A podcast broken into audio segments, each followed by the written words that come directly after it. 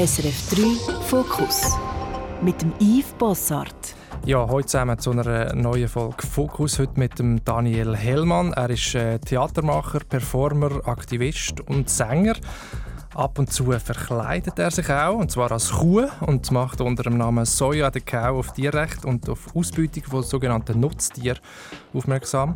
Bevor Daniel äh, ein Kuh war, äh, ist er um die halbe Welt gereist, ähm, unter dem Motto Full Service und hat äh, so ziemlich alle möglichen Dienstleistungen angeboten gegen Geld, von Zigaretten anzünden, über eine Umarmung bis zu Sex.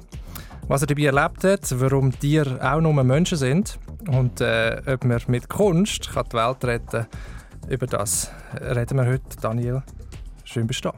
Ja, freut mich auch. Jetzt musst du erzählen, was ist, was ist schöner war? Zigaretten anzünden oder der Sex? Ja, es kommt immer ein bisschen aufs Gegenüber drauf würde ich sagen. Ähm, ja, ich glaube, es, so, es ist eine grosse Bandbreite. Gewesen. Also die Performance Full Service habe ich 2014 angefangen. Und zwar so ein bisschen als Versuchsanordnung, wie wenn man Publikum oder Teilnehmend einfach mal alle Möglichkeiten offen lässt für ein Erlebnis, ähm, was entsteht. Und die Voraussetzung war eigentlich, dass alle können mit mir verhandeln am Tisch. Ähm, ich versuche ihnen zu helfen, herauszufinden, was sie wollen. Das war nämlich gar nicht so einfach. Mhm. Und dann wird verhandelt und wenn wir uns für einen Preis und eine Dienstleistung können einigen dann findet die auch statt. Also du hast das gegen Geld gemacht oder du hast manchmal auch etwas zurückgegeben?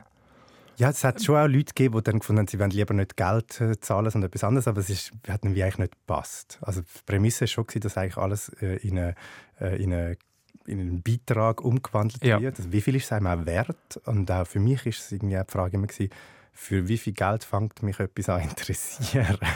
Wobei auch das Geld immer nur ein Aspekt war. Ja. Also häufig ist es auch ist vielleicht die Erfahrung interessant gewesen oder fängst du vielleicht einfach Sympathie oder nicht? Also jemandem irgendwie äh, die Hände zu massieren, hat vielleicht bei einer Person 20 Stutz gekostet und bei anderen nur zwei, weil ich Lust darauf habe. Also ich glaube, all die Faktoren haben auch ein Teil sein von dieser ganzen Logik. Aber wie muss ich mir das vorstellen? Du bist schon auch unterwegs gewesen, in verschiedenen Ländern, oder? Und hast das gemacht. Hast dich dort einfach auf einen Platz gestellt und hast gesagt, so jetzt, äh, ich biete da irgendwelche Dienstleistungen ankommen? Also ich komme selber aus dem Theater und äh, zeitgenössischen Tanz-Performance-Bereich. Das heißt, die meisten Vorstellungen oder Performances sind auch innerhalb von so Kunstfestivals oder Anlässen oder an einem Theater, in einem Museum.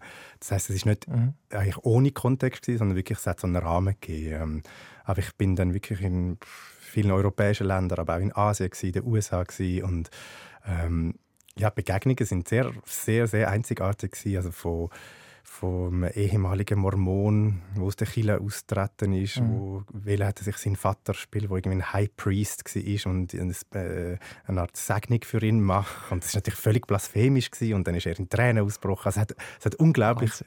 verrückte, berührende Momente gegeben und auch sehr viel Banalität und auch sehr viel Mal ich musste Nein sagen, weil ich äh, keine Lust gehabt darauf oder auch nicht genug Geld gezahlt worden ist. Zum Beispiel? Zum Beispiel haben zwei Frauen mich gefragt, ob ich eine Samenspende machen will, damit sie ein Kind haben. Mhm. Und da habe ich, obwohl ich gerne so die Grenzen auslote, von wie weit kann Kunst gehen, ich denke, das ist vielleicht schon ein bisschen extrem für so einen Menschen aufzuwachsen und dann so das Produkt zu sein von, so einer, von einer Performance. Ja. Ja. Was war das Schrägste, was du gemacht hast? Schrägste, es ist noch schwierig, so auf etwas zu benennen. Es hat sehr viele so absurde Sachen gegeben. Mal hat äh, jemand meine Schamhaar trimmen und zwar als Schattentheater und das die Freundinnen haben können zuschauen, sozusagen hinter, hinter sehr konkret. so, wie kommt jemand auf die Idee? Aber es ist halt einfach so entstanden. Aber äh, sehr einzigartig war in, in Japan hat eine junge Frau, die sehr betrübt war, dass ihre Ex heiratet, jemand anderes, hat gewünscht, dass ich die Nacht mit ihr verbringe, um ihr Herz aufwärmen. wir haben dann abgemacht, ohne, also ohne Küssen, ohne Sexualität, aber einfach sozusagen Zeit zusammen verbringen. Und wir sind dann irgendwie in ihren Lieblingsschrein, hat sie mir gezeigt. Wir haben Wäsche gemacht Mitte der Nacht in einem 24-Hour-Wäschladen und ihre Wohnung war voll von Halloween-Kostüm, wie sie Halloween-Kostüm-Designerin ist. Und es hat so Wäschmaschinen gegeben als Halloween-Kostüm. Und ich dachte, wo bin ich da gelandet? Es ist, es ist äh, äh, wenig Schlaf die Nacht. Wahnsinn.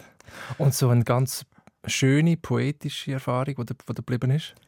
Also extrem schön zum Beispiel war ähm, äh, äh glaube schon ein bisschen ältere Frau in Genf hat, äh, hat mich gebeten, mit ihr ein Gespräch zu führen für ein Weile, zehn Minuten haben wir abgemacht, Fragen zu stellen und dass ich ihr nachher einen Brief schicke und per Post schicke, voll von Komplimenten. Und das habe ich dann gemacht. Und ich habe ein Jahr später habe ich eine Postkarte bekommen von ihr, wo sie sich bedankt hat äh, für den Brief, dass sie ihn nie aufgemacht hat, dass aber der Brief bei ihr im Wohnzimmer an der Wand hängt und sie weiß, der ist da, falls sie irgendwann mal wirklich in einer Not ist und das Gefühl hat, sie muss den können lesen, dass sie darauf zurückgreifen kann. Und sie läuft jeden Tag darauf vorbei und erinnert sie daran, wer sie will sein und ein besserer Mensch sein. Wahnsinn, das ist schön. Ich stelle mir vor, das braucht extrem viel Mut. Ähm, sich so auszustellen und auch sich auf fremde, neue Erfahrungen einzulassen und die Grenzen auszuloten. Ist das für dich so ein Klacks oder hat das auch Überwindung gebraucht? Ich glaube, damals, als ich das angefangen habe, hat mir das auch viel Lust verschafft, sowieso herauszufinden, wie weit kann ich gehen, kann ich mich verwandeln, kann ich die Person werden, die es gegenüber in dem Moment gerade irgendwie wünscht zu haben.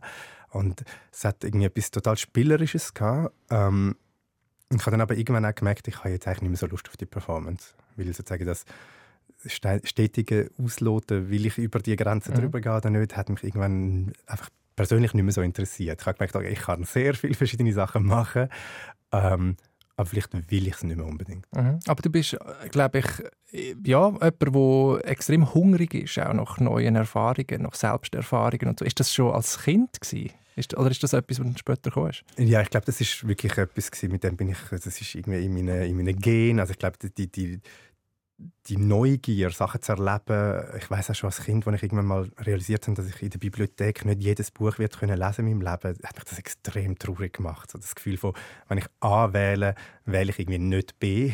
Und, und das verfolgt mich schon auch noch ein bisschen so jetzt in meinem Leben. Das Gefühl von, ich will so viele verschiedene Sachen erleben. Ich will in die Breite haben, ich will auch in Tiefe gehen. Und das ist auch ein Widerspruch, mit dem ich irgendwie immer wieder konfrontiert bin. Mhm. Du hast Jahrgang äh, 1985, du bist in Schwammendingen äh, geboren, aufgewachsen, zusammen mit einer Schwester und als Kind von zwei sehr offenen, kann man glaube sagen, progressiv-liberalen Eltern. Dein Vater ist äh, aus Namibia und deine Mutter ist jüdisch und aus den USA. Ähm, magst du erzählen, wie du aufgewachsen bist? Ja, meine Eltern sind sehr äh, für damals würde ich sagen sehr offen gewesen. Sie haben sich äh, die Kinderbetreuung aufgeteilt 50-50, als ich jung war, was sehr sehr selten war, vor allem auch in Schwammendingen.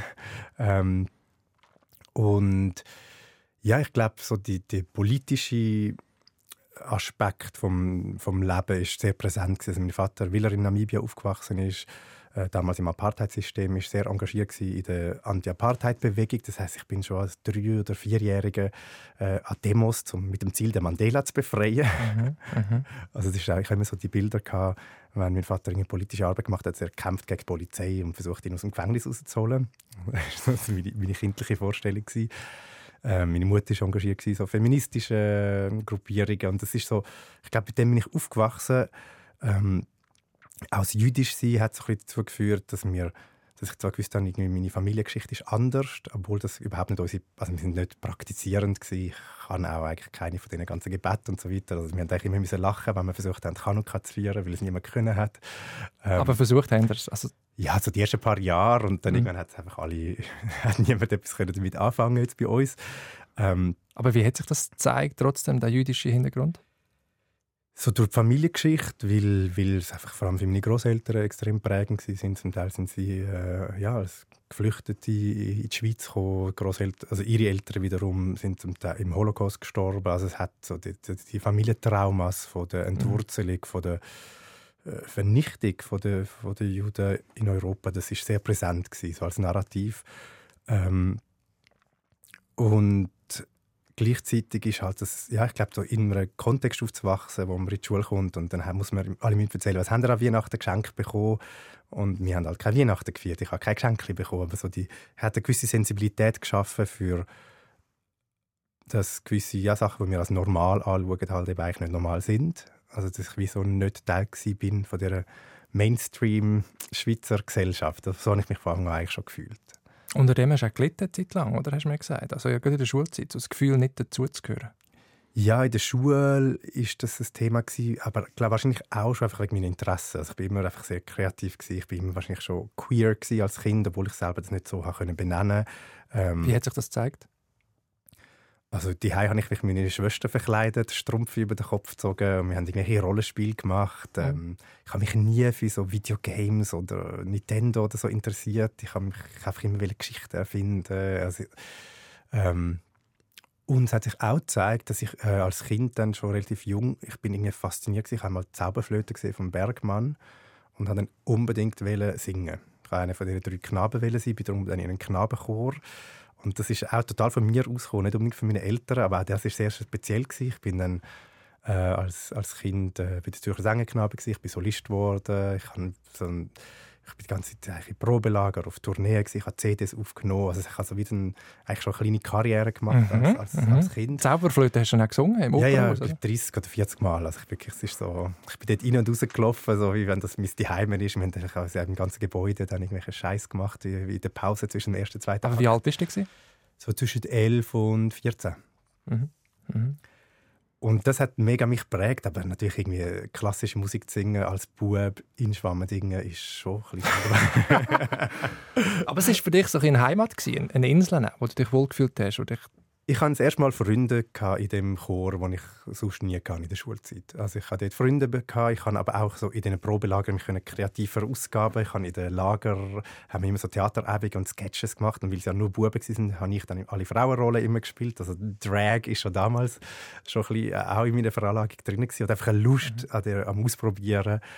Ähm, und der Stimmbruch ist darum auch extrem schwierig für mich nachher als, als äh, als Pubertierender, weil plötzlich halt das alles weggefallen ist und so ein das Loch war. Okay, was mache ich jetzt mit meiner Zeit? Die Schule ist mir relativ link, sehr ring sogar gefallen. Also es ist wie so ein bisschen, okay, ich brauche mehr, mehr Inhalt und Themen. Also der Stimmbruch, weil die Stimme versagt hat oder weil auch etwas Männliches oder so irgendwie etwas Schicksalhaftes in dein Leben gekommen ist? Ich habe das auch wie schon gewusst, weil ich, man sieht bei den älteren Buben, okay, irgendwann ist das dann vorbei. Mhm. Und ich hatte schon auch die Angst, gehabt, sozusagen, wenn ich, eben, ich, ich, ich hatte so einen speziellen Status gehabt als der, der Solist und wir waren in den USA und haben mehrere Tourneen dort gehabt. Also ich habe, und ich bin dort dann auch so, das war die Zeit, wo die Schweizer Banken vieles haben versucht gut zu machen in den USA, also rufmäßig und wir haben dann mit Credit Suisse und UBS Sponsoring äh, die Tournee gemacht und ich als Solist mit jüdischer Familie, die ist perfekt, hat mhm. so in die Marketingkampagne gepasst, würde ich mhm. sagen. Zum, ähm, nach dem Berger-Bericht so ein bisschen das Schweizer ähm, Image aufzupolieren. Ähm, und ja, ich habe gewusst, irgendwann kommt der Stimmbruch und dann will ich nicht mehr können. Das Solist sein, ich will nicht mehr können im Chor bleiben. Ähm, und ist dann halt wie auch mein, mein, mein sozialer Kontext dort wie zusammengebrochen. Mhm. Und ich bin dann aber zum Glück in so einen, ähm, in einen jüdischen Jugendbund gegangen, der nicht religiös ist, aber sehr politisch. Ein jüdisch-sozialistischer Jugendbund? Ja, ja, es, ja, es kommt so ein bisschen aus der Kibbutz-Bewegung ursprünglich. Es hat auch so einen zionistischen Aspekt, mit dem ich äh, eher Probleme habe, eigentlich schon damals. Also ich habe nie so die... Äh, Israel-Verbundenheit selber gehabt. Aber ähm, eben so die, die Art von Kommune, muss man vielleicht sagen, oder? Genau. Das, das ist so das Ideal, das vorgeschwebt ist. Das Ideal war, dass man genau als, äh, als Kommune lebt, dass man irgendwie auch mit Landwirtschaft und, und äh, ähm, ja, in einer solidarischen Lebensform irgendwie zusammenkommt. Und, und ist das etwas, was du hast wollen, oder hat dich dort deine Eltern so ein reingeschubst? Dort war meine Schwester, so als Alternativprogramm, weil ich so viel erlebt habe mit dem Chor, dass ich einfach um die ganze Welt gereist bin, schon damals, dass sie irgendwie auch etwas hatte, ist sie schon dort dabei gewesen und ich bin dann wie auch, dort auch dazugehen, ja. Und es war etwas vom Besten gewesen, muss ich sagen, im Nachhinein, weil, weil wir wir haben, es ist so eine Art, man kann sagen, wie eine Pfadi, wo man dann aber irgendwie, äh, die Lager sind um Themen gegangen wie Fantasie und Wirklichkeit und äh, das Tier Mensch ist auch mal das Thema gewesen, mhm. wo dann später im Leben wieder vorkommt. Es hat so etwas total Politisches, Philosophisches, Spielerisches, aber auch eben mit viel Theater und äh, wir haben dann so Aktivitäten designt, wo wir dann Leiter sind mit 16, 17 ähm, und es hat meine ganze Zeit in Anspruch genommen und eben die Schule ist immer so ein bisschen nebenbei gelaufen. Ja, man sieht schon irgendwie, also das, das politisiert werden, das Politische ist präsent, aber auch das Künstlerische, die Fantasie, sich ausleben, Ausprobieren, Singen und so. Und heute vereinst du das äh, alles in deiner Kunstprojekt. Da reden wir später noch drüber. Jetzt möchte ich noch ein bisschen in der Biografie bleiben. Du hast dann das, sagen, das Sänger werden als Berufswunsch, das ist noch da gewesen. Du hast aber glaube ich, gewusst, irgendwie, du musst noch ein anderes Standbein aufbauen. Hast dann Philosophie studiert, auch das Grundstudium gemacht in Zürich. Gesang hast du studiert in, in Lausanne. Und hast dann dort, glaube ich, schon gemerkt, du willst irgendwie nicht nur so ein Stück von anderen absingen, sondern irgendwie etwas Eigenes wieder machen, oder? Das war so ein langer Konflikt. Gewesen. Ich weiß noch, als ich im Philosophiestudium bin ich mal zu, meiner, zu einer Ethikdozierenden ähm, gegangen. Ich habe sie gefragt, ähm, dass ich eigentlich will Sänger werden, aber das Gefühl, es ist so ein unethischer Beruf. Warum? da hat sie genau auch gefragt, so, warum. Und er gesagt, ja, ich mache das, weil ich irgendwie das Gefühl habe, ich kann mich ausdrücken, aber... Du hilfst niemandem so. Es, es nützt ja gar nichts, es ist mhm. ein schönes Extra, aber ja, es bringt nichts, es macht die Welt nicht gerechter, es, ähm, das macht, ja, es trägt, macht keinen Beitrag. So. Es hat so etwas, ich fühle mich wohl dabei und fühle mich schön und toll oder weiß auch nicht was. Und sie hat mich dann so ein bisschen ausgelacht und gesagt, ja, hast du wirklich das Gefühl, es gibt dann ethische Prüfe und unethische Prüfe? Und dann habe ich gefunden, ja, sicherlich, ein Banker ist unethisch. Und, und dann hat sie gesagt, ja, aber wäre es jetzt zum Beispiel jetzt ein Banker, der seine Arbeit möglichst ethisch äh, korrekt macht, wäre das ja nicht sinnvoller als kein Banker. Und dann bin ich schon ein bisschen Nachdenken gekommen und habe gefunden, gut, ich mache den Weg und habe angefangen, Gesang zu studieren. Aber das Gefühl, dass irgendwie, dass mir nicht langt und dass ich eigentlich andere Anliegen habe, ist nie ganz weg. Mhm. Und ich habe auch gemerkt, ich lese Zeitung, ich lese Bücher, ich bin in meinem Privatleben in, ich habe es geliebt, grosse, tiefe gesellschaftliche, philosophische, politische Diskussionen zu führen mit meinen Freundinnen und dann in meiner beruflichen Welt ist das alles völlig irrelevant. Eben, es geht darum, ob ich gute, hohe Töne habe und äh, einen langen Atem singst irgendeine Arie aus dem weiß nicht, 18. Jahrhundert oder was auch immer so. Aber jetzt verbindest du das ja, oder? Nachher hast du dann irgendwie noch ähm, Theater und Performance studiert in, in Bern und dann hast du angefangen, auch eigene Sachen zu machen und irgendwie ein Charakterzug von dir ist auch durchgekommen, oder? Das, so, das, das eigene. Es war aber gar kein einfacher Weg, muss ich sagen. Also ich habe mich wirklich befreien von dem Bild, so von dem, als Sänger. Man hat dann so das Gefühl, es ist sehr kompetitiv, es ist sehr technisch, es ist wirklich Leistungssport in der klassischen Musik.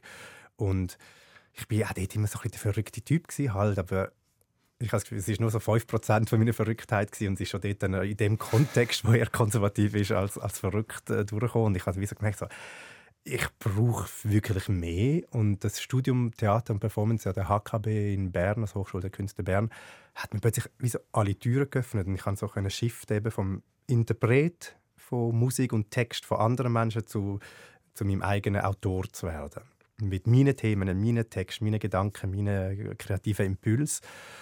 Und äh, ja, es war total befreiend. Ich, bin wie so, ich, Gefühl, ich bin wie so in der, in der Gegenwart angekommen. Mhm. Ich meine, die Befreiung hat ja vorher im Persönlichen wahrscheinlich stattgefunden. Du hast Queer hast angesprochen. Wann hast du das, das Coming Out gehabt und wann ist das für dich so nach außen kommuniziert?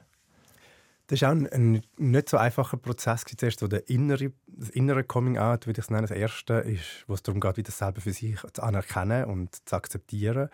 Und das ist für mich sicherlich irgendwie von 10 bis 18, würde ich sagen, gegangen. Also ich habe so mit 10 schon gemerkt, okay, ich bin angezogen von von den Buben, nicht von den Mädchen. Wenn es irgendwie so flüchtige Berührungen gegeben hat, dann war bei mir irgendwie gerade Gänsehaut und halt umgekehrt nicht. Also war sehr klar. Gewesen. Aber ich habe wirklich schon gedacht, ich bin schon, ich singe schon und ich bin jüdisch und ich bin irgendwie schon in der Schule irgendwie einfach ein bisschen Muss jetzt das auch noch so. Das ist jetzt einfach eins zu viel. Und ich hatte dann auch äh, Beziehungen mit, mit, mit anderen Schülerinnen gehabt, damals. Einfach wirklich, wirklich eigentlich das Gefühl, ich will das nicht. Das ist einfach eins zu viel. Das war so mein Gefühl. Ich habe so ein Tagebuch eingetragen, wo, mich jetzt so zum, äh, wo ich wahnsinnig darüber lache. Aber es ist auch total berührend zu sehen, obwohl meine Eltern so offen waren. Meine Mutter hat irgendwie DVDs aus der Bibi mitgenommen mit so schwulen Liebesgeschichten und auf die Stege gelegt, so ganz diskret.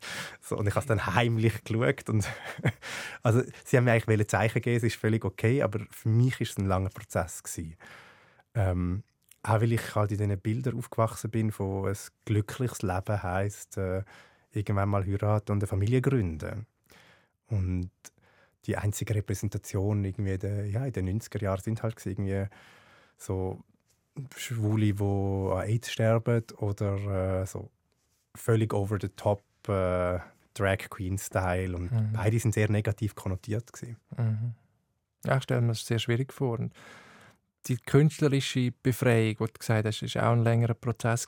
Ähm, lass uns noch ein bisschen über dich reden. Du hast dann nachher auch zeitweise in Berlin gelebt und in Zürich, ein pendelt zwischen den zwei Städten und hast dann angefangen, eigene Solo-Projekte zu machen. Full Service haben wir schon darüber geredet, das mit den Dienstleistungen. Und das andere ist Traumboy, äh, hat das geheißen, ein Stück über äh, männliche Sexarbeit, also Sexworker. Ähm, du selber hast das auch dort mal ausprobiert und hast mir gesagt, von, von beiden Seiten sozusagen. also hast du das angeboten, aber auch in Anspruch ähm, genommen. Du kennst viele Akteure von dieser Szene, bist befreundet mit vielen Sexworkern. Was haben wir? Ich kenne die Welt nicht. Was habe ich für falsche Bilder im Kopf, wenn es um diesen Beruf geht? Ich glaube, die, die, ursprüngliche Motivation für die Arbeit dort war, dass im Diskurs über Sexarbeit fast immer nur über Sexarbeiterinnen, die die Arbeit für Männer machen, ähm, geredet und gefühlt und nachdenkt wird. Das sind die, die, die Bilder, die gerade kommen. Und dadurch wird auch sozusagen das Phänomen von bezahltem Sex oder sexuellen Dienstleistungen gegen Bezahlung, das wird immer so unter einer Gender-Linse angeschaut. Und als ich ähm, ursprünglich in meinem Theaterstudium mal ein paar Interviews mit männlichen Sexarbeitern geführt habe, ist wie klar geworden, wenn man, wenn man das trennt, wenn man das Phänomen von, okay, jemand wird bezahlt für eine sexuelle Dienstleistung, wenn man Gender-Diskrepanz oder das Machtverhältnis, das mit, mit, zwischen Mann und Frauen zu tun haben, wenn man das rausnimmt, dann ist plötzlich das Bild ganz etwas anderes. Und plötzlich kann man sehen, okay, wer hat Agency, wer hat Kontrolle, wer wird begehrt, wer, wer wird wie gewertet.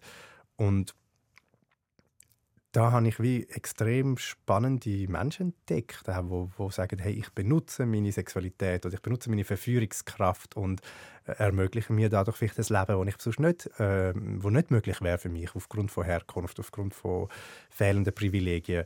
Und es hat etwas total empowering gehabt, das zu sehen und zu hören. Und nachher habe ich gemerkt, dass das ja bei ganz vielen weiblichen Sexarbeiterinnen genauso ist, dass sehr, sehr viele Frauen die Arbeit wählen und mit, mit Agency, zum Teil mit Lust, zum Teil einfach mit großem Pragmatismus ausführen. Aber der Diskurs, wo immer die Sexarbeitenden als, als Opfer darstellt und Kunden als ekelhafte, mhm. schlechte Menschen, der, der kommt, wird ihm überhaupt nicht gerecht. Ja, ja, man hört natürlich eben von Ausbeutung, Menschenhandel, so Leute wie Alice Schwarzer, wenn Prostitution verbieten und so.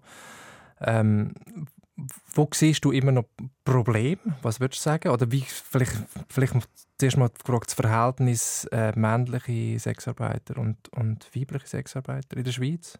Also natürlich gibt es auch die ganze problematische Seite. Äh, es, gibt, eben, es gibt Menschenhandel, es gibt äh, Menschen, die zu Prostitution gezwungen werden. Ähm, und das will ich auch überhaupt nicht verneinen. Du würdest aber nicht mal sagen, dass das der Großteil ist? Nein, auf keinen Fall. Ja. Ich meine, wir sind letztlich. Ähm, es kommt extrem darauf an, was die Herkunft ist und eben wer welche. Es geht um Zugang für, für, für wer hat Zugang zum Arbeitsmarkt zum Beispiel, wer hat Zugang zur Migration und Menschen, die wollen aus einem, aus einem gewissen Kontext entkommen, manchmal haben sie keine andere Wahl als Sexarbeit. Ähm, und das ist natürlich ein Problem, aber das liegt an dem Migrationsgesetz oder das liegt an Armut, das liegt an Diskriminierung aufgrund von eben was für, für Ethnien Menschen haben oder aufgrund mhm. Transphobie. Also ich glaube, ganz häufig ist, sind das eigentlich die Hauptprobleme. Und wenn die Menschen könnten wirklich wählen und ihre eigene Agency ausspielen lassen, ähm, dann gibt es halt einfach Leute, die lieber Sexarbeit machen, als in McDonalds arbeiten. Und du würdest sagen, es gibt keinen prinzipiellen Unterschied. Also ähm, eigentlich sind das Dienstleistungen wie andere auch, so wie jemand an der Kasse schafft, an der Migro. Ich, ich würde jetzt nicht sagen, wie alle auch. Also es ist halt einfach sehr spezifisch und jeder Mensch ist anders, was man wie selber empfindet und wahrnimmt. Also es, was man als intim wahrnimmt, was man als eindringlich annimmt, was mhm. einem zu weit geht. Wir sind so unterschiedlich und ähm, ich würde mir sicher nicht anmassen, für alle Sexarbeitenden zu reden. Ähm, ich kann einfach sehen, es gibt sehr viele Leute, die die Arbeit auch sehr gerne machen, mhm. wo, wo, wo zum Teil sogar fast etwas Therapeutisches drin sind. Wie hast du das ganz persönlich erlebt, das erste Mal oder die ersten paar Mal? Also für Geld etwas zu machen mit einem Menschen, wo du vielleicht so gesagt hast, mit dem hätte ich jetzt nicht ins Bett? Ja, also ich habe es jetzt ehrlich gesagt wirklich lustigerweise nicht so als grossen Unterschied erlebt. Weil es ist mir auch schon vor, passiert in meinem Leben, dass ich mit jemandem ins Bett bin, wo ich nachher am nächsten Tag auch gedacht habe, ja, hätte jetzt nicht unbedingt müssen sein Insofern, äh, in dem Fall... Aber es ist ja gleich ein ganz anderes Setting. Also, ich habe es einfach aufregend gefunden, wenn ich mhm. ehrlich bin. Ich habe gedacht, es hat auch noch etwas... Also es hat auch es gibt einem auch ein gutes Selbstwertgefühl, wenn da irgendjemand sagt, okay, ich blätter jetzt so und so viel Geld an, für äh, das und das zu erleben. Und ich sage, nein, das mache ich, das mache ich nicht. Ich habe natürlich auch dort eine privilegierte Situation. Voilà. Also ich bin nicht abhängig von dem Einkommen. Ich kann auch können, wie ein bisschen auswählen, was ich mache, was nicht. Ich glaube, letztlich geht es immer um das, also wie viel wie viele Alternativen gibt es? Und jeder Mensch sollte Alternativen haben. Also niemand, natürlich sollte niemand zu Sexarbeit gezwungen werden, aus ökonomischen Gründen, das ist klar. Also es, aber eigentlich sollte kein Mensch zu irgendwelcher Arbeit gezwungen werden. Ich finde es eigentlich auch nicht in Ordnung, wenn jemand gezwungen wird, äh, in mhm. einer Kasse zu arbeiten, wenn das für die psychische Gesundheit von dem Menschen nicht aufgeht. Mhm. Das ist interessant. Ähm, du hast mir im Vorgespräch gesagt, äh, eines von deinen grossen Hobbys ist äh, Sex haben. Es ist etwas Schönes, es ist nachhaltig, was ja stimmt. äh, ich habe ich ha gestaunt, weil ich glaube, die wenigsten von uns würden das so sagen. Haben wir als Gesellschaft ein, ein verklemmtes, fast ein gestörtes Verhältnis zum Thema Sex? Also auf jeden Fall ist es so wie omnipräsent. Also ich glaube, Sexualität ist sehr präsent, aber gleichzeitig ist es so etwas, wo man ja, wo schwierig ist, darüber zu reden. Es gibt sehr, sehr viele Menschen, die nie mit ihren Freundinnen und Freunden über ihre Sexualität reden. Das ist so etwas, wo man dann mit der Partnerin oder dem Partner irgendwie muss austragen. Manchmal reden wir auch dort nicht drüber. Ich, für mich, ich habe das auch ein so als Witz gesagt, einfach weil ich glaube, wir sind in einer Zeit, wo wir aufhören ähm, unseren Alltag füllen mit Konsum von irgendwie ressourcenverschleißendem Kram. Also unser ökonomisches System basiert ja eigentlich total darauf, dass alle Leute wollen, dass man, eben, man kauft einen neuen Fernseher und man, kauft das und man, also dass, dass man seine Zeit verbringt, eigentlich mit entweder Schaffen oder Konsumieren. Und gerade angesichts, dass wir in einem ökologischen Notstand sind, also wir nicht mehr so viele Ressourcen einfach verschleißen, äh, braucht es, finde ich, einen, einen Wandel im im, wie wir Zeit verbringen. Also, dass ja. man, dass, und ich finde Sexualität wirklich etwas vom Schönsten, was man kann erleben kann, ohne dass irgendetwas verschleißt wird. Also, es gibt keine ökologischen Schäden dabei. Aber ähm, das kapitalistische System kollabiert natürlich, wenn du nicht mehr konsumierst, sondern... Genau, aber vielleicht das menschliche System gewinnt. Voilà. Und wir hätten mehr Verbindung, wir hätten mehr, äh, mehr Nähe, wir hätten mehr, vielleicht mehr, ja, mehr Freude, mehr, wir bräuchten nicht mehr so viel Medikament, weil wir vielleicht einfach einen besseren Hormonhaushalt haben für uns selber. Alles unter dem Vorbehalt natürlich, dass nicht die ganzen Babys entstehen, weil sonst ist es dann aus ökologischer Sicht wieder ein bisschen problematisch. Das ist aber auch ein Thema, wo wir länger darüber reden aber es stimmt sicher. Aber ich meine, so Beziehungen sind für dich ganz, ganz wichtig. Wieso auch, ja, Familie, das Netzwerk, wie eine, quasi wie eine, wie eine Familie, so wie es für viele ist. Du lebst äh, queer, hast du gesagt. Du hast aber auch, also ich weiß nicht, Polyamor, du hast mehrere Beziehungen, oder? Also ich habe frü früher hatte ich so Phasen gehabt, wo ich mehrere Beziehungen gleichzeitig gelebt habe. Ich habe jetzt aber eigentlich schon wie so ein, eine klare Referenzperson, wo ich seit acht Jahren zusammen bin. Es ist jetzt gerade ein bisschen unklar, wie wir jetzt irgendwie äh, nicht mehr gemeinsames Zuhause haben. Ähm, also ich bin schon sehr ver bin verbundener Mensch, aber ich finde ich find die Einteilung in so Liebesbeziehungen und Freundschaften oder Lovers, ich habe das Gefühl, letztlich sind auch meine Freundschaften auf eine Art Liebesbeziehung. Also ich, ich, ich will ich wünsche diesen Menschen das Beste. Ich freue mich, wenn es ihnen gut geht, wenn sie wachsen, wenn sie Erfolg haben, wenn sie glücklich sind. Ich versuche für sie da zu sein, wenn es ihnen nicht gut geht. Und ich glaube, dass man so alles auf einen Mensch will setzen, belastet äh, Beziehungen. Und ja, durch das Queer-Sein habe ich wieder das Glück auch erlebt, dass man von so eben queeren Familien, die wie eine Wahlfamilie ist, obwohl ich auch mit meiner eigenen Familie eine sehr gute äh, Verbindung habe. Also das ist nicht entweder oder. Mhm. Ich glaube einfach so die, ich habe das Gefühl, die Verbindung zu anderen Menschen ist letztlich das, wo wo uns auch Resilienz gibt, wo uns stark macht. Ich merke es auch in meinem Projekt. Also ich arbeite ja ganz viel mit anderen Menschen zusammen was ich jetzt, meine Kunst wäre nicht möglich alleine. Und also niemand steht allein. Niemand kann alleine sein Leben meistern. Wir, wir, wir, sind immer verbunden, wenn wir es mhm. uns vormachen, dass wir es nicht sind. Mhm. Wenn ich dir so zulasse, komme ich mir äh, vor wie der letzte, äh, äh, hinterletzte heteronormative Bünzli. Es ist so ein und da hat viele sowieso erlebt, weißt, du hast dich von so vielen Normen, sage ich jetzt mal, Erwartungen, Konventionen, hast du dich befreit. Ähm, ich meine, deine Eltern haben schon angesprochen, die haben natürlich auch vieles vorgelebt von dieser Freiheit, so, haben dir vieles ermöglicht. Ähm, aber wie hast du das gemacht? Wie, wie, wie ist das passiert? Ich glaube, vieles ist einfach so, durchs Ausgeschlossenwerden ist einfach gar nicht erst zur Verfügung gestanden. Also ich glaube sozusagen, der, der ganz normale ähm, also eben, ich bin halt nicht heterosexuell. Das heißt, der Weg ist dann schon mal einfach nicht zur Verfügung gestanden. Und dann ist so, dann orientiert man sich, okay, wie machen andere homosexuelle Männer? Das war meine, meine Identität. Gewesen. Ich glaube, heute wäre ich noch viel, wenn ich jetzt äh, ein junger Erwachsener wäre, hätte ich vielleicht noch eine andere Identität, was meine eigene Genderfrage betrifft. Aber ich bin dann sehr schnell selber, habe ich mich so in eine Kategorie, okay, ich bin jetzt halt ein schwuler Mann. Mhm. Die meisten schwulen Männer leben so.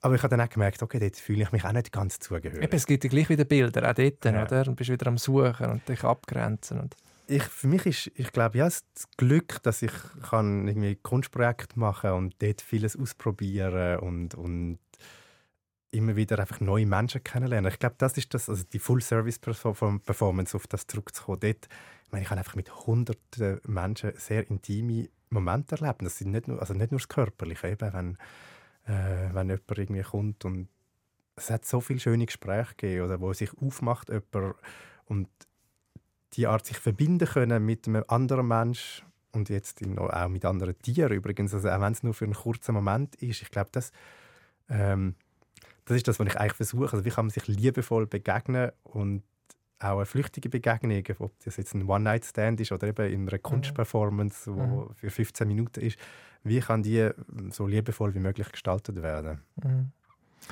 Wir kommen zum ersten Musikwunsch und das hat auch mit Queerness zu tun. Und zwar ist der von einer äh, englischen, non-binären Person, die Musik und Performances macht. Äh, Planning to Rock nennt sie sich. Äh, Get Your Fucking Loss Off My Body heisst der Song. Magst du zwei Sätze dazu sagen? Ja, der Song ist letztes Jahr rausgekommen im Rahmen von ähm, äh, der ganzen Debatte in den USA über Abtreibungsrecht.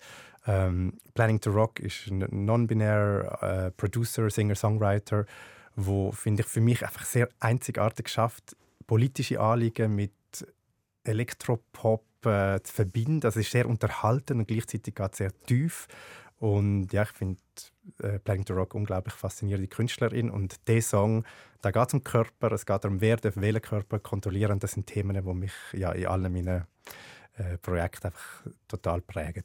Blah blah blah blah blah blah blah blah my body blah blah blah blah blah blah blah ain't your body.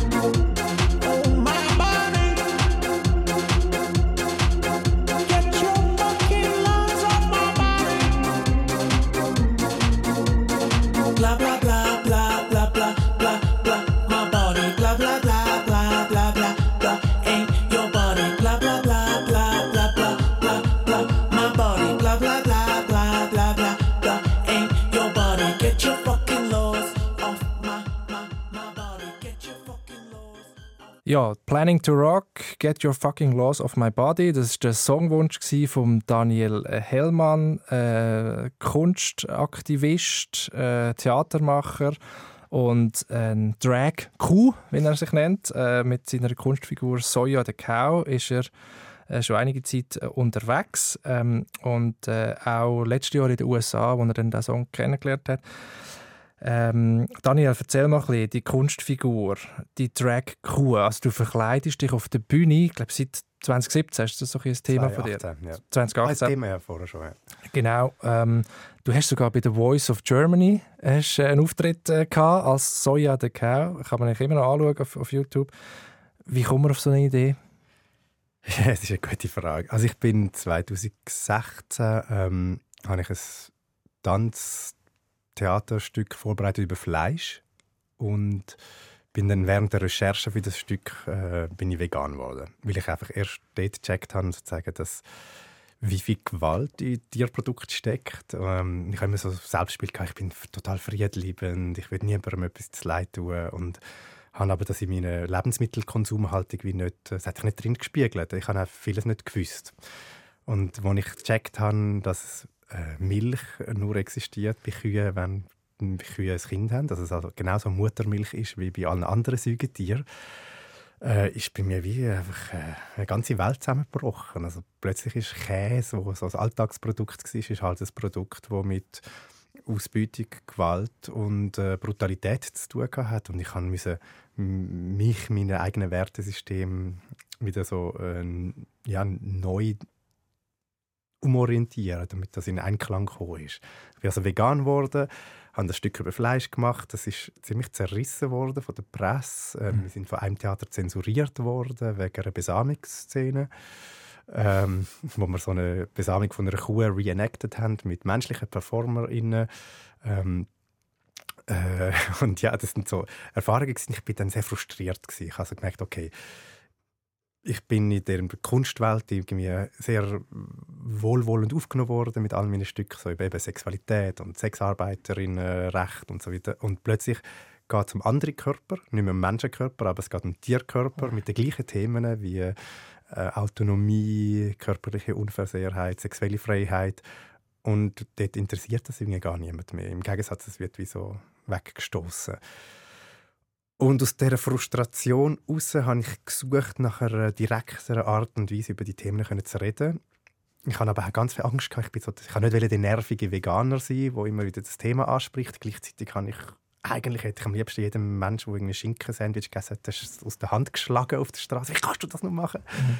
Ähm, und die Idee für Zoya the Cow ist gekommen, inspiriert von Drag Artists in San Francisco. Ich hatte dort ein Stipendium gehabt, äh, von der Stadt Zürich. Und die haben mit so viel Kraft und Wut und, und Kreativität ähm, politische Performances gemacht in den Drag-Bars hauptsächlich, eben gegen Trump-Administration, gegen rassistische Gewalt, gegen Transphobie.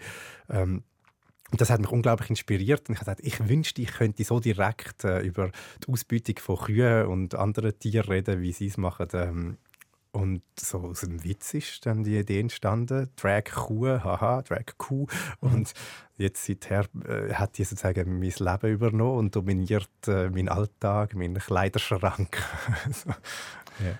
Ja, und ich habe dich selber mal auf der Bühne erlebt und habe gesehen, wie lange das geht, bis du so eine Kuh wirst. Also es geht irgendwie, glaube ich, drei Stunden, je nachdem, oder? Bis dich mit Schminken und Anziehen und so. Es ist sehr aufwendig. Stressfrei drei Stunden, mit ein bisschen Stress geht es auch zwei. Geht auch zwei. Ja, und das hat natürlich eine unglaublich starke Wirkung. Also das heißt, du kannst die Botschaften dann besser überbringen. Du gibst wie jemandem eine Stimme. Also die Kuh ist nachher dort und, und singt auf der Bühne. Eben, du kannst das wieder, wir haben vorher gesehen, Sängerkarrieren und so das kommt jetzt alles zusammen, aber auch Performance, der Aktivismus, politische, wo schon in deiner Kindheit da war, auch von den Eltern und so, das bringst jetzt alles in einer Figur zusammen. Das ist wirklich so für mich. Es ist eigentlich ein kleines Wunder, weil wenn man so sich, also wenn ich so zurückschaue, denke ich so, oh Gott, dort habe ich das, wieso habe ich so viele Jahre so etwas investiert und hey, was und plötzlich in dieser Figur, ja, kommen all die verschiedenen Stränge irgendwie zusammen und es ist ein ein riesiges Glück, muss ich sagen. Also ich habe das Gefühl, ich kann jetzt kreativ leben, ich kann Spaß haben, ich kann mich aber gleichzeitig politisch engagieren. Es ist meine Kunst, es ist mein Beruf. Ähm, ich kann immer noch ein bisschen Troublemaker sein, was ich natürlich auch gerne habe, was man an anderen Projekten auch schon gemerkt hat. Also ich glaube, so die, die Kombination ähm, hat für mich etwas total Befriedigendes und ähm, ja, zu merken, dass sozusagen der, der, der Kraftakt vom Verwandeln, also eben von der Kostümierung und Make-up und mhm dass das wirklich etwas auslöst, wie die Leute hören anders zu. Also zuerst schauen sie und dann fangen sie an zu hören. Und ich glaube, was ich wirklich immer versuche als Soja, ist, die Leute einerseits irgendwie zum Lachen zu bringen, sie auch zum Nachdenken zu bringen und am Schluss wünsche ich mir, dass alle irgendwie mit Tränen da sitzen, wie sie merken, okay, wow, wir sind in einem System, wo eigentlich von Grund auf brutal ist und unerträglich. Also unsere aktuelle Realität heute, jetzt, während wir die Aufzeichnung machen, ist, dass in der Schweiz Millionen von Tieren unter völlig unsägliche Bedingungen eingesperrt sind und durch die Hölle gehen. Und wir nehmen das an als völlig normal. Ähm, es sind ja nur Tiere, es sind ja keine Menschen, würden wahrscheinlich viele sagen. Das ist ein, aber es ist eben nicht nur Tiere, sondern es sind einfach gewisse Tiere. Also es sind Hühner, es sind Truthähne, es sind äh, Kühe, es sind Schweine, Fisch. Weil niemand würde mit Katzen oder Hunden äh, erlauben, dass man so mit denen umgeht. Also die Empörung ist riesig, wenn irgendwie ein ein, äh, ein, Hund eingesperrt ist, aber das Schwein, wo kognitiv mindestens so intelligent sind wie Hunde, das Schwein einfach in riesigen Hallen lebt und äh, nie raus können, nie Sonne sehen, nie Gras sehen, nicht können ihre natürlichen Bedürfnisse ausleben und nach ein paar Monaten geschlachtet werden, das, das wird einfach angenommen. Das ist eigentlich, eigentlich unsäglich. Hast du das Gefühl, dass das ein riesiger Skandal ist in 200 Jahren, wenn wir zurückschauen? Auf jeden Fall. Also ich, ich glaube, wir werden Dass die grosse Masse wird denken, Jesus Gott, was haben wir gemacht? Ja, wie haben wir das können machen, dass wir diesen Tieren ihre Würde so weggenommen haben, dass wir uns eben... Ich würde sagen, Tiere haben eine Würde. Auf jeden Fall, ja. Was glaube, ist eine Würde? Das ist eine spannende Frage. Ich glaube, würdevolles Leben ist ein Leben, wo, wo, wo man kann irgendwie seine, ja, seine Bedürfnisse und Wünsche und Neugier nach, nach äh, Beziehungen, nach lebendig sein, entfalten, äußern. Ähm, und natürlich ist es, ist es etwas, mit, wo graduell ist. Ich glaube, es ist nicht etwas, man hat Würde oder man hat keine Würde. Aber, und auch, dass ein Schwein braucht vielleicht eher etwas wie Schweinewürde, nicht wie Menschenwürde. Mhm. Und ein Hund braucht Hundewürde oder hat Hundewürde. Ähm, aber ich glaube, dort steckt, steckt oder wir missachten sozusagen die, die ganz fundamentalsten Aspekte, was, was irgendwie für ein Lebewesen ähm, nötig ist. Und ich glaube, ja, in 200 Jahren werden wir zurückschauen und, und denken, so, wie, wie haben wir können die Tiere so behandeln, als wären es einfach wirklich eine Maschine. Mhm. Und wie kommen wir dort hin? Also du schaffst sozusagen am Bewusstseinswandel, sage ich jetzt einmal, oder? Du machst Aufklärung, du redest darüber, auch jetzt in dem Interview, als Soja der Kau stehst auf der Bühne und bringst die Fakten und versuchst auch die Empfindsamkeit oder die Empathie, die vorher gesagt hast, brüllen, oder? Mitleid haben, mit den Tieren zu kultivieren. Aber was ist es letztlich?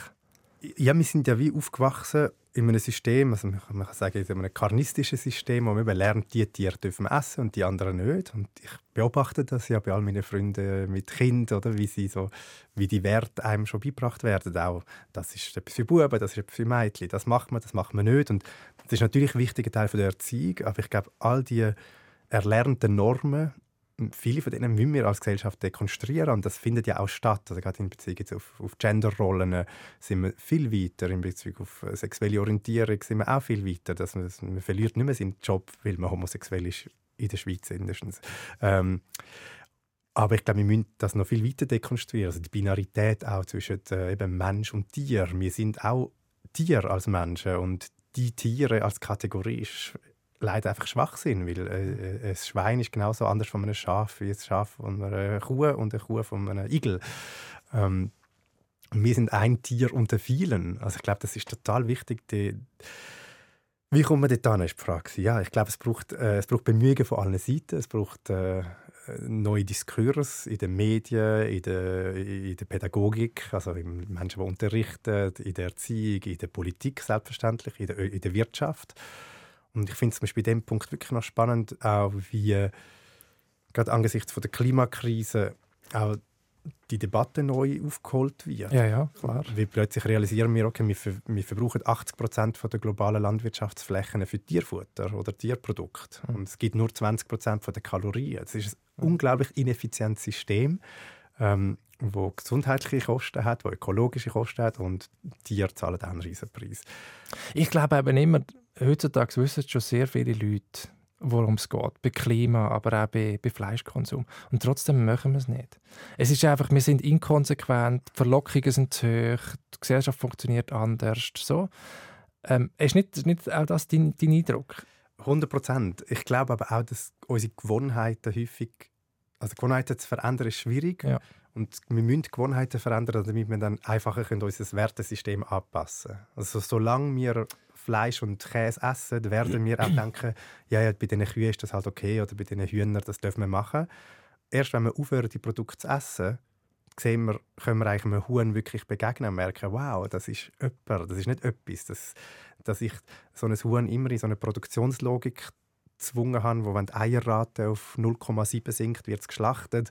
Das ist, äh, man kann sagen, unmenschlich oder äh, aber die, wenn die Gewohnheit sich ändert, wird es einfacher, auch das Wertesystem anzupassen. Ja, da hast du die kognitive Dissonanz nicht mehr, könnte man sagen. Ja, genau. Oder der Widerspruch äh, zwischen Denken und Handeln. Und nachher kannst du dir auch eingestehen, ähm, ja, anders zu denken. Wenn du mal angefangen hast, anders zu handeln. Du würdest es wie umdrehen, das ist interessant. Ich glaube, es braucht beides. Oder? Ja. Es braucht, es braucht, und das Schöne ist, dass also ich glaube, gerade in der Lebensmittelindustrie ist der, findet der Wandel statt. Ich glaube, sind sich wir wissen alle, dass die Veränderungen kommen. Es gibt eben immer mehr Grossbetriebe. Also wenn jetzt irgendwie Ikea sagt, wir wollen Milchprodukte äh, eliminieren in den Ikea-Restaurants, dann denke ich so, wow, dass so ein Betrieb voraus ist, häufig also sagen auch so äh, anderen Kontext.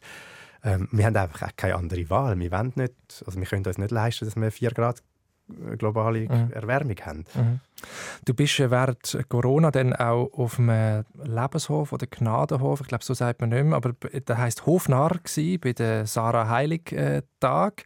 Die war jetzt schon zu Gast bei meiner Kollegin Judith Wernli in einem schönen Fokus, da kann man nachhören online dort hast du sozusagen wie praktisch angepackt. Und die macht sozusagen, die, die begleitet auch klassische Bauernbetriebe in der sogenannten Transformation, also im Übergang zu einer ja, nachhaltigen, tierfreundlichen Art von, von Landwirtschaft.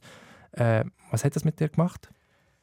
Es war eine unglaublich schöne Erfahrung, äh, Teil dieser Community zu sein, wo eben Community ist halt von nicht nur Menschen, sondern auch eben Schwein und Geissen und Pferd und Truthahn, Enten und ich konnte halt wirklich die, die Individuen kennenlernen, Freundschaften bilden. Also ich hatte eine unglaublich schöne Freundschaft mit dem Levi im Truthahn. Und ich habe vorher keinen Truthahn gekannt. Oder? Und dann plötzlich ist da jemand und der schaut mir direkt in die Augen äh, und er dann ist mir nachgelaufen, wenn ich irgendwie einen Hühnerstall ausgemistet habe. Er hat sich neben mir am Boden gesetzt, sich angelehnt, hat für mich seine Tänzchen gemacht. Das ist unglaublich gewesen. Wir haben das wirklich manchmal minutenlang in die Augen geschaut. Also das ist so eine das ist einfach äh, so eine Erfahrung ist verändert mich. Und ich habe meine ganze Kindheit Trautenfleisch gegessen, wo ich nie einen Truthahn kennengelernt habe.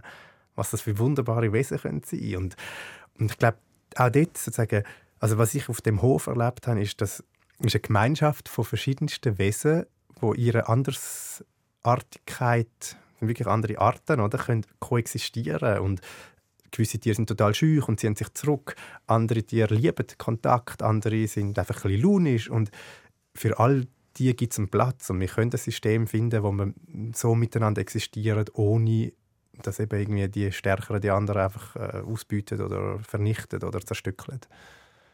Der Levi, der Truthahn. Ja, ich habe auch ein Lied über ihn geschrieben. Das ist wirklich, der Levi ist so, es ist, das ist so eine, ich glaube, die Begegnung ist ja immer das, wo wirklich uns verändern kann. Also wir können noch so viele Bücher lesen über Themen, wir können äh, Theorien hören, aber ich glaube, letztlich ist es immer die Begegnung, wo, wo macht, dass es irgendwie in den Körper geht. Also wir sind in unserer Existenz, wir haben natürlich Gedanken, wir haben Emotionen, wir haben aber auch einen Körper und ich glaube, auch die Körperlichkeit, wo in Co-Präsenz entsteht, darum interessiert mich das Theater auch oder Live-Kunst, weil ja. ich das Gefühl, das ist wie in dieser Direktheit, vom, da ist jemand mir gegenüber und es entsteht etwas anderes mit mir und es geht irgendwie tiefer ähm, und dadurch sind Veränderungen nicht nur Denkanstöße, sondern es kann wirklich irgendwie etwas Tieferes passieren. Das ist natürlich das Stichwort Corona, Digitalisierung, all die Meetings und Calls, die wir haben, wo wir nicht mehr mit Menschen zu tun haben, sondern immer über einen Bildschirm, wo wir uns auch nicht in die Augen schauen können. Wenn die eine Kamera schaut, schaust du den anderen nicht mehr an und so weiter. Das ist wahrscheinlich auch nicht förderlich, sage ich jetzt mal, für diesen Prozess oder für die Arten von intimen körperlichen Begegnungen, die du beschreibst. Ähm, aber das sind wichtige Themen, so Leitmotive in deiner Arbeit. Oder auch die Sensibilität, die Verletzlichkeit, die Offenheit für neue Erfahrungen. Und als, als, als Schauspieler ist natürlich auch immer die Idee, also wenn du eine andere Rolle schlüpfst, dann entdeckst du einen Aspekt, einen Teil von dir selber, oder? Und es ist ein Prozess von der Selbsterkenntnis, auch, mit der Zeit, in dem man so die, ja, die Perspektivenwechsel versucht. Würdest du das auch so beschreiben? Äh, ja, das ist sehr, sehr schön beschrieben so. Ich kann mich auch wirklich, glaube in allen meinen Projekt hat total verändert. Also ich glaube, häufig war so eine Recherche ein Thema gewesen, und ich bin dann irgendwie dort reingegangen und als jemand anderes rausgekommen. Ähm, und zum Teil auch sehr überraschend. Also das, ähm, und ich glaube, die, die, wenn es uns gelingt, als Menschen die Perspektivenwechsel können, ähm, virtuoser zu machen, eben vom eigenen Empfinden zum Einfühlen, wie sie jemand anderem empfindet, aber nicht auch vielleicht Perspektivenwechsel geografisch oder Perspektivenwechsel, wie geht es vielleicht Menschen in der Zukunft, was brauchen sie, ähm, dass, dass das eine unglaublich wichtige Voraussetzung ist, um können, ja, die, die kommenden Jahrzehnte irgendwie überstehen. Also, man kann switchen zwischen total empathisch sein und einfühlend sein, aber sich auch nicht dann durch das existierende Leid völlig überschwemmen lassen, weil das finde ich schon auch eine Gefahr. Oder? Das, je empathischer man ist, desto mehr überfordert ist man auch mit dem, was alles auf der Welt stattfindet. Mhm. Und da hilft mir auch jetzt die Figur von der Soja wie so können hin und her. Also sie hilft mir wie einen Optimismus zu finden und gleichzeitig ist das Gefäß, wo mir erlaubt, dann manchmal als Daniel können sagen, okay, ich habe mich jetzt irgendwie total engagiert, ich darf jetzt aber auch mal einfach äh, mhm. Hast eine Rolle. geniessen und, und muss mich nicht verbinden mit dem Leid, das stattfindet wegen Krieg und Schlachthäuser. Wochenende genießen ist ein gutes Stichwort. Wann hast du das letzte Mal Ferien gemacht? Äh, ich, ich habe noch einen Umzug letztes Jahr, darum ist es ja nicht... Äh, ja, Ferien ist nicht so häufig. Es existiert wirklich nicht häufig. Ich, ich weiß ehrlich, also Ferien, Ferien kann ich im Sommer, glaube ich. Aber häufig sind halt Tourneen, die ich mache, kann ich vielleicht noch zwei Tage anhängen und irgendwo verbringen. Oder, also ich, ich erlebe wahnsinnig viel durch meinen Beruf. Ja. Aber es vermischt sich auch, scheint mir, oder? Du machst unglaublich viele Sachen. Also wenn ich mit dir telefoniere und rede, dann bist du wieder in Berlin, machst du etwas und in Genf und dort und irgendwie fünf Projekte gleichzeitig. Also Gefahr von der Selbstausbeutung in dieser Selbstbefreiung, Selbstverwirklichung ist natürlich auch hoch. Ja, das ist ein gutes Stichwort. Ich glaube, das haben auch viele Menschen, gerade eben, die im aktivistischen Kontext sind, dass man, es gibt halt immer noch mehr, was man machen kann. Ähm, für mich ist es schön, also ich sehe es auch in der Kunst, oder? Die meisten KünstlerInnen machen auch Selbstausbeutung, aber dann geht es häufig sehr, sehr, stark um die eigene Karriere. Und ähm, ich habe jetzt wenigstens den Vorwand, dass ich kann sagen, es geht auch wirklich noch um eine Sache, die mehr ist als meine eigene Karriere. Und das ist etwas, wo, wo mir einfach wahnsinnig viel Drive gibt dass ich das Gefühl habe, okay, ich bin an einem Thema dran, wo leider noch nicht genug präsent ist. Also ich wünsche mir, dass viel, viel mehr Künstlerinnen und Künstler, Medienschaffende äh, sich dem annehmen. Wir müssen an, anfangen zu schauen, was erleben die Hühner, was erleben die Schweine, was erleben die Fische und aufhören, das einfach als Normalität anzuschauen. Und sozusagen die Mission gibt mir halt total viel Kraft und Energie. Also Müdigkeit ist dann halt, ist man halt mal müde, aber ich weiß, warum ich mhm die drei Stunden Make-up machen und dann irgendwo auf der Bühne stehen. Mhm. Ja, schön. Und dass du das wirklich jetzt in dieser Figur alles zusammenbringst, was wir in dieser, in dieser Stunde besprochen haben. Wir sind schon fast am Schluss, äh, leider. Es ist schnell gegangen. Äh, bei so einem ja, interessanten, vielschichtigen, farbigen Leben, wie du das äh, gelebt hast bis jetzt. Du hast noch einen schönen Schlusssong mitgebracht, und zwar von der Nina Simone, eine US-amerikanische Jazzsängerin und Bürgerrechtsaktivistin. Da kommt der Aktivismus äh, wieder der Song heißt For All We Know. Warum das Stück? Für mich ist Nina Simone eine der absolut grössten Musikerinnen. Ähm, ich finde unglaublich, wie sie mit so viel Leidenschaft und Sensibilität ihre Stimme singt. Aber sie ist auch einfach eine fantastische Pianistin. Äh, das hört man in dem Stück auch. Sie spielt selber, sie singt. Sie ist eine Trailblazerin. Sie hat so viel möglich gemacht für äh, schwarze Frauen in einer Zeit, wo, wo fast alle Türen verschlossen sind. Und ja, sie ist wirklich eine der grössten Inspirationsquellen für mich. Und dieser Song berührt mich einfach total. Den lassen wir gehen. Danke aber dir zuerst für das schöne Gespräch, für den Einblick in dein Schaffen und dein Leben, Daniel. Ja, das ganze Gespräch mit dem Daniel Hellmann findet ihr wie immer auf srf.ch audio und überall dort, wo es Podcasts gibt. Mein Name ist Yves Bossart. Schön, dass ihr dabei gewesen und bis bald.